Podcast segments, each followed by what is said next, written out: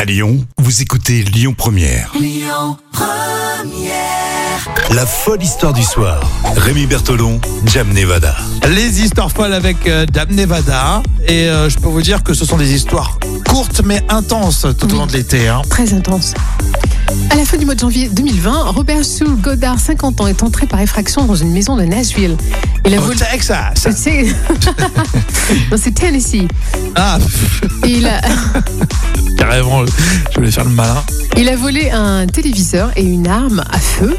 Et il a laissé par inadvertance des preuves compromettantes euh, D'accord, le donc euh, le- concernant. Le cambrioleur très malin, quoi. hein. Très malin, en fait, il a parsemé comme le petit pousset. Tu vois, il a, il Et a sans faire laissé. exprès, euh, alors, Qu'est-ce qu'il a laissé Ouais, il a laissé un carnet qui était rempli plein d'indices.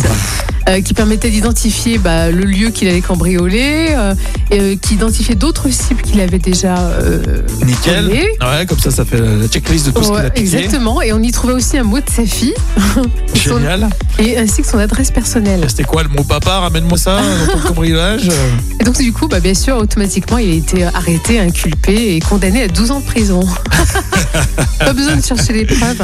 Exactement. Comme quoi, il faut être aussi professionnel dans ces métiers-là. Oui, hein. c'est ça. Hein, c'est vrai. hein. Bon, très bien, merci. Ce sont des histoires véridiques qu'on vous raconte et qu'on réécoute sur lyonpremière.fr. Écoutez votre radio Lyon Première en direct sur l'application Lyon Première, lyonpremière.fr et bien sûr à Lyon sur 90.2 FM et en DAB+.